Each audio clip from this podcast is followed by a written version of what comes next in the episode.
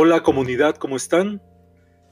Bienvenidos a un episodio más de Evita el Divorcio Ya. Gracias que nos siguen favoreciendo cada vez más de ustedes con su preferencia, suscribiéndose, sugiriendo temas y sobre todo lo más importante para este canal y para la gente es que ustedes mismos estén corriendo la voz y le digan a otras personas que creen que necesitan estas herramientas para tener un mejor matrimonio, una mejor relación de pareja, un mejor noviazgo que se conecten a estos episodios y que se suscriban. Muchas gracias, soy Vicente Herrera Galloso, les doy la bienvenida a un nuevo episodio. Recuerden suscribirse a mi otro canal, a Supera el Divorcio Ya, en caso de que, pues, de alguna forma ustedes ya estén atravesando una separación, una ruptura o un divorcio.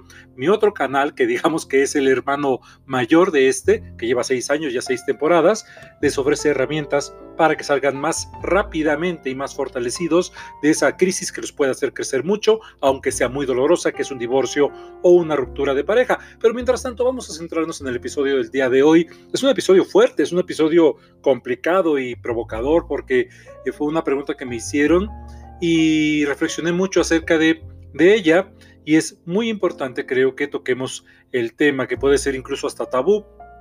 El episodio del día de hoy surge de esta pregunta de si son los hijos una amenaza para la pareja y puede sonar algo difícil de, aceptar porque pues todos los que somos padres de alguna manera, casi todos, no todos, pero casi todos los que somos padres, de alguna manera sentimos que nuestros hijos son el amor más grande que, tenemos en nuestra vida y nos cuesta muchísimo trabajo aceptar que ellos puedan ser en gran parte uno de los motivos por los que nuestra pareja se ve amenazada, nuestra relación de pareja se ve amenazada.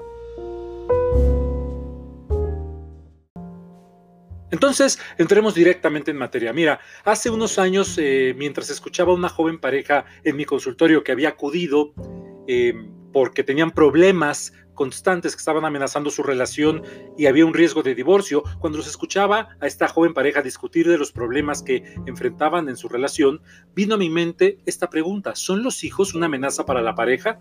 Y conforme estos integrantes de esta pareja ponían énfasis en sus respectivos puntos, pude percibir que gran parte de la crisis que enfrentaban parecía haberse agudizado con la llegada de su primer hijo.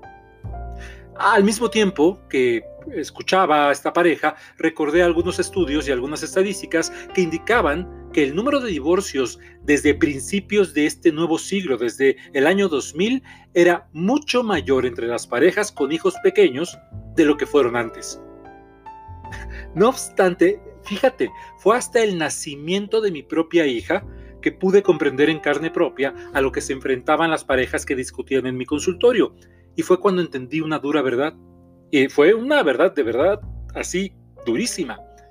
Que era que en contra de la creencia popular de que los hijos son lo mejor que le pueden ocurrir a un matrimonio, que en gran parte, en, gran parte, en la mayor parte es así, también los hijos son una de las principales amenazas para que una pareja se mantenga junta. Es muy duro. Esto, desde luego, es una revelación muy difícil de aceptar, particularmente en una sociedad como la nuestra, en donde se hace hincapié en que el objetivo primordial de una pareja y que más satisfacciones puede otorgar, pues es la llegada de un hijo.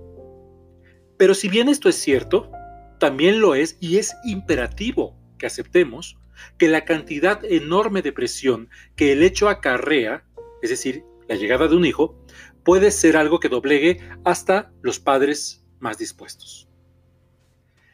En todo esto, como yo lo veo, la palabra clave es desequilibrio. Mira, cuando dos se transforman en tres, ocurre una inestabilidad prácticamente forzosa que es producto del desplazamiento del amor y de la atención que hasta ese momento se le dedicaban exclusiva a la pareja para colocar los sentimientos en el recién llegado o en la recién llegada.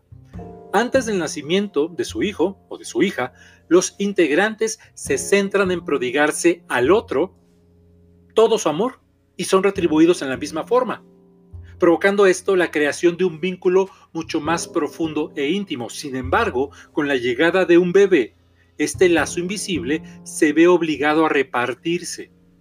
Y si la pareja no tiene el suficiente cuidado en seguirlo manteniendo, es probable que se vea afectado. Pero surge otra pregunta. ¿Cómo mantenemos la unión de la misma forma que antes cuando ya hay la existencia de un tercero?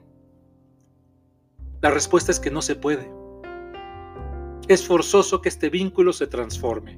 No puedes mantener la unión de la misma forma que antes de la existencia de un tercero.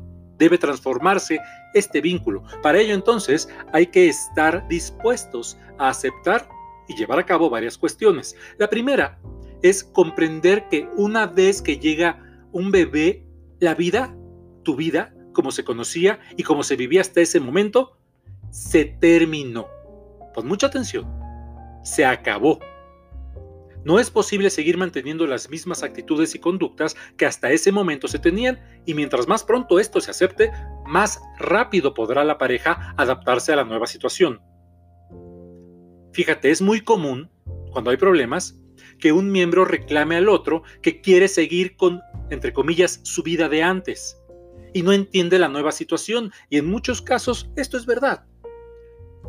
No obstante, esto se une a la segunda de las adecuaciones que se han de hacer en la nueva situación y es que ahora, más que nunca, hay que trabajar en equipo, para lo cual hay que establecer de manera concreta, aquí está la clave, de manera concreta, no general, concreta, los roles, las responsabilidades y las obligaciones de cada uno de estos nuevos padres. Esto puede parecer algo sencillo, pero no lo es. Ya no existen papeles específicos como en otras épocas en donde la norma era papá proveedor y mamá cuidadora, eh, lo cual aplica también para parejas del mismo sexo, por supuesto. Ahora estamos inmersos en un estilo de crianza compartido, en donde las responsabilidades y derechos se dan por igual en los padres. Sin embargo, no por ello deja de haber labores específicas para cada integrante. Entonces, con la llegada de un hijo, es asunto vital discutir con la pareja cuáles van a ser estos roles y cómo se van a repartir las responsabilidades con respecto al nuevo miembro. Si esto no se habla, es muy posible que el padre o la madre sientan que están siendo cargados de manera desbalanceada en sus obligaciones parentales y esto es causa de los problemas más frecuentes en una relación de pareja después de que llega un hijo. Pero la mayor amenaza que representa la llegada de un hijo es que se deje de ser pareja para convertirse exclusivamente en padres, lo que representa el mayor escollo en estos momentos de la relación. Mira, son innumerables las veces en que he escuchado decir a una pareja en, consultorio que ya no hacen vida juntos y que han perdido el placer, la diversión, la retroalimentación e incluso el deseo de pasar tiempo con el otro debido a que se sienten obligados a ser solamente buenos padres. Es como si dedicarse a eso los alejara de las reglas del buen progenitor o sea, dedicarse a la pareja. Pero la verdad es que esto no es así. De hecho, lo más importante para la estabilidad familiar es el mantenimiento sano y en primer lugar de la relación de pareja y no del vínculo con los hijos. Es decir, uno primero debe ser pareja y después padre. Y sé que puede parecer particularmente para los que amamos ser padres una actitud egoísta. Pero si lo pensamos detenidamente, cuando una persona se esmera en ser un gran esposo o una gran esposa, es casi un hecho que será un buen padre o madre. Así que es vital que la pareja siga dedicándose tiempo aparte del tiempo que le dedica a los hijos exclusivamente. La sexualidad, las salidas eh, en pareja, los viajes o las actividades de ambos miembros deben, en la medida de lo posible, seguirse manteniendo. Se deben seguir promoviendo también y alentando. Recuerda que, como ya vimos en un episodio anterior, con el amor no basta, y este debe moldearse, adaptarse y reestructurarse constantemente para permanecer fresco a lo largo del tiempo. Dime qué te parece el episodio del día, del día de hoy. Eh, platícame acerca de tu experiencia. Me encantaría saber tu experiencia con respecto a este episodio aquí en la caja de comentarios.